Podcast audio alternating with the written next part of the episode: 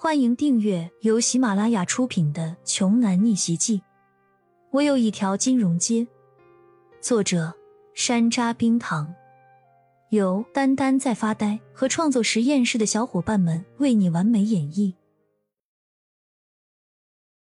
二百六十六章，刘志凯不愧是大家族出来的，见到这一幕还是能沉得住气。他只是脸色阴沉的看了一下那些举着刀的打手。就扭头回来，对骄阳缓缓的开口说道：“骄阳，你什么意思啊？你这是在向我示威吗？话说，你才刚回青州几天呢，就这么闲不住吗？是你没有先搞清楚状况吧，刘志凯？明明是你的人想要强迫带走我的朋友，你说这事儿我能不管吗？换做是你的话，也不会坐视不理吧？”骄阳淡淡的反问式回答着。听完骄阳的这番话，刘志凯微微一愣，顺势又瞅了瞅骄阳身边的那三位美女，蔡娇娇和李欣，他自然是认识的。他又好奇的仔细打量了一下此前没有见过的剑石，难道是瘦子看上了骄阳身后的那个看起来还未成年的小丫头了，所以突然色性大发，想带走骄阳口中的这位小朋友吗？一想到这里，刘志凯的气就不打一处来。瘦子，我的命令，你全当耳边风了吗？谁让你动骄阳的女人了？来人，把她给我拖下去，赶紧让她永远消失。此时，刘志凯真心想亲手把这个色胆包天的黑瘦男给千刀万剐了。你说这个节骨眼上，他去招惹谁不好？偏偏非得要和风头正盛的骄阳硬刚，这不是自己作死吗？万一这件事情闹大了，牵扯出背后支持骄阳的秦家人，那可就彻底没法收场了。以秦家的势力，惹毛了秦家老爷子，就算是赔上他们十个刘氏集团，恐怕也无法熄灭对方的怒火呀。跟随刘志开一同进入酒吧的人，听到了少爷的命令，哪敢有半分的犹豫？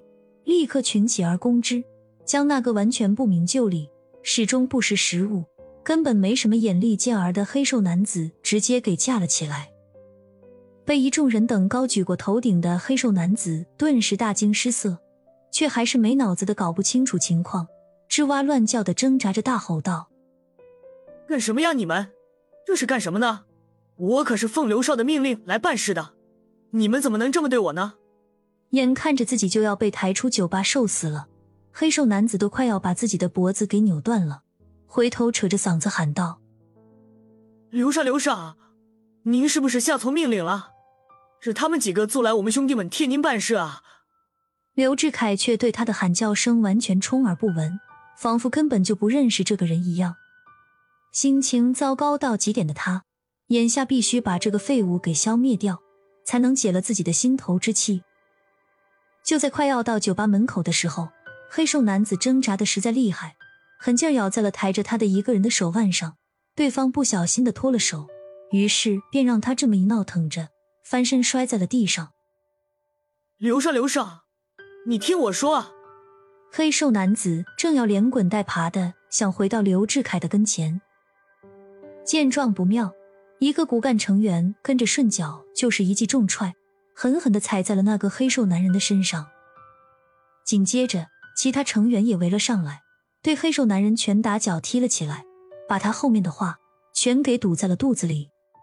见黑瘦男人没什么力气再折腾了，那个带头的人才俯身蹲下去，在他的耳边恶狠狠的低声教训了一句：“别叫了，都是你自己找死！刘统领家族的房地产事业刚刚转移到青州来没多长时间。”就赔了个底儿朝天，你说，在刘少心情最不好的时候，你带着自己的兄弟，竟然惹上了少爷最不想见的人，你说你们是不是自己作死啊？本集播讲完毕，想听更多精彩内容，欢迎关注“丹丹在发呆”。